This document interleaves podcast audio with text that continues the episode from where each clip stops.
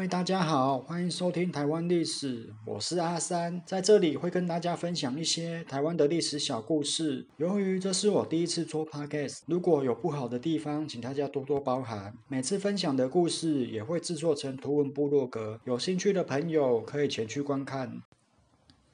今天要来跟大家讲云林县口湖乡千水撞的故事。这个撞是一个车跟一个厂合起来叫做撞。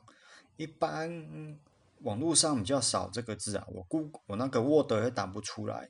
每年到了农历的六月初七、初八这两天，如果你来到云林县口湖乡，你会发现这里非常的热闹，不像个宁静的小渔村。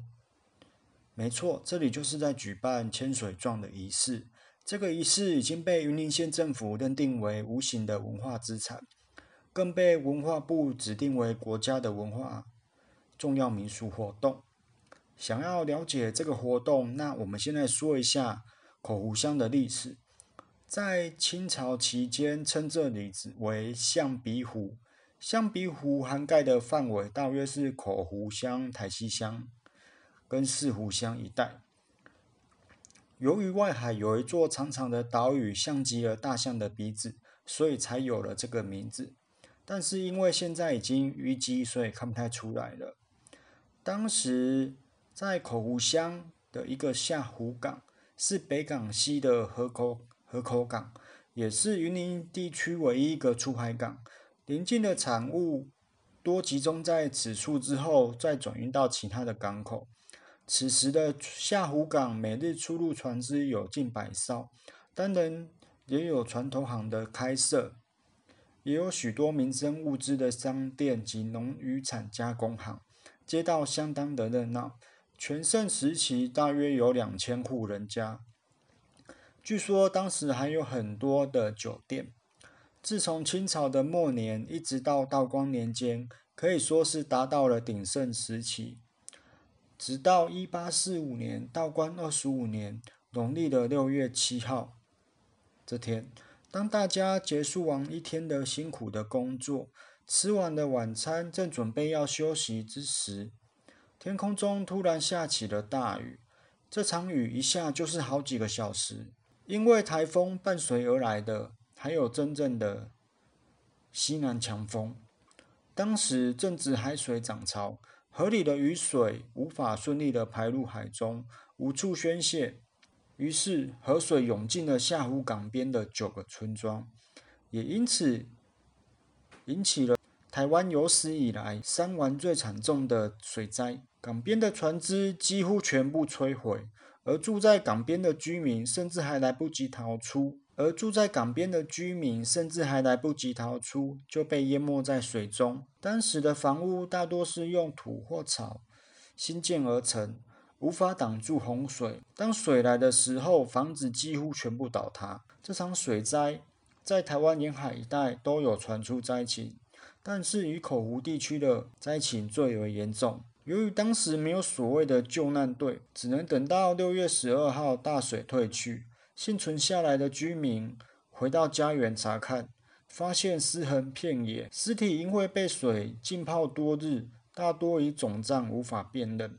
据官方统计，死亡人数大约为两三千人，但是民间的统计应该有六七千人。由于当时没有户口的资料，所以这个也无从确认的。部分的村民就开始在附近挖坑，将尸体埋葬。当时的道光皇帝也接到了奏报，下令开仓赈灾。另外，另外册封收容死亡灾民的万人冢，赐名万善同归。也因为灾后出现了饥荒及瘟疫，导致又死了两三千人，于是就谣传，因为道光皇帝赐名万善同归，所以才导致又死了两三千人。这场灾难成为了口湖地区无法抹灭的回忆。这场灾难成为了口湖人无法抹灭的回忆。为了安慰死者，千水状的仪式就此展开。我们来说。因为水灾所建立的万善野祠，我所踏访的是共有三间。第一间是位于口湖下寮这个地方，位处郊区。我觉得大家平时不要过去比较好，因为旁边就是有公墓的存在。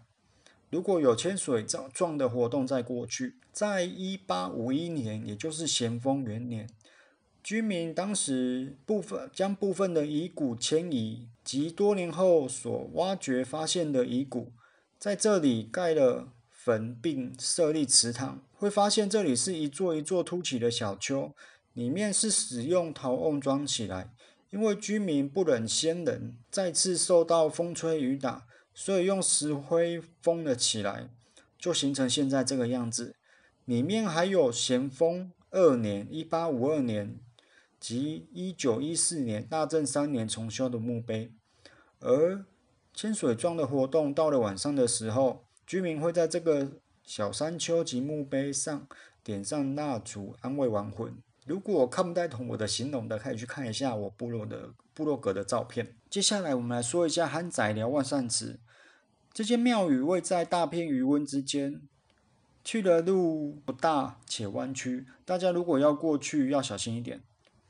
这间庙宇是新旧庙并存的庙宇，旧庙在后，新庙在前，两旁还有收容宝收容骨骸的宝塔。旧庙旁边就有一个万善同归的坟墓。由于这个地方地势低洼，下雨的时候容易淹水。不过听说，不管雨下多大，这个坟墓上方的小丘都不会被水给淹到。其实来到这里，可以看一下新庙里面的壁画，里面有画了当时下湖港的龙井，还有一些故事。之后我们到了位在西滨快速道路旁的金湖万善爷庙，万善爷庙就在湖口休息站的旁边。这间庙宇可以说是金碧辉煌，里面雕梁画栋。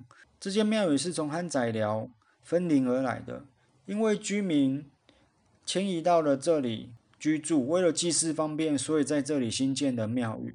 经过了几次的重修，成为了现在这个样子。如果大家想要了解这段历史的话，可以到这里来。这间庙宇是没有收容。水难的遗骨的，又在快速道路旁边而已。这里主要是祭祀万善爷，不过在里面可以看到一尊男生的雕像，后面又背着几个小孩。这位就是水战英雄。据说这位陈姓先生呢，在巡视完余温之后返家，发现房屋早就被大水给冲垮，母亲也溺毙。在伤心之际，听到附近有人在呼救。跑过去一看，看到八名孩童躲在柜子上方，于是不顾安危，让八名孩童爬到自己的背上，希望能将他们带离此地。没想到水实在太大了，没多久，这位陈姓先生就与这八名孩童一起被大水给冲走。之后的人为了感念他的义举，于是刻了这尊雕像纪念他。而今年的千水状的仪式，因为疫情的关系，全部取消了。我希望明年能够有机会参加，并为大家记录跟解说一下千水状的流程。希望明年能够有机会再去。那我们都已经看完口湖纪念水难的庙宇了。本来今天还要去正风喜的故居，可是到了外面，发现有一只非常凶的比特犬。虽然有绑起来，不过还是有点担心，所以就没有进去了。其实口湖还有其他的故事，我们下一次再来讲好了。谢谢大家的收听。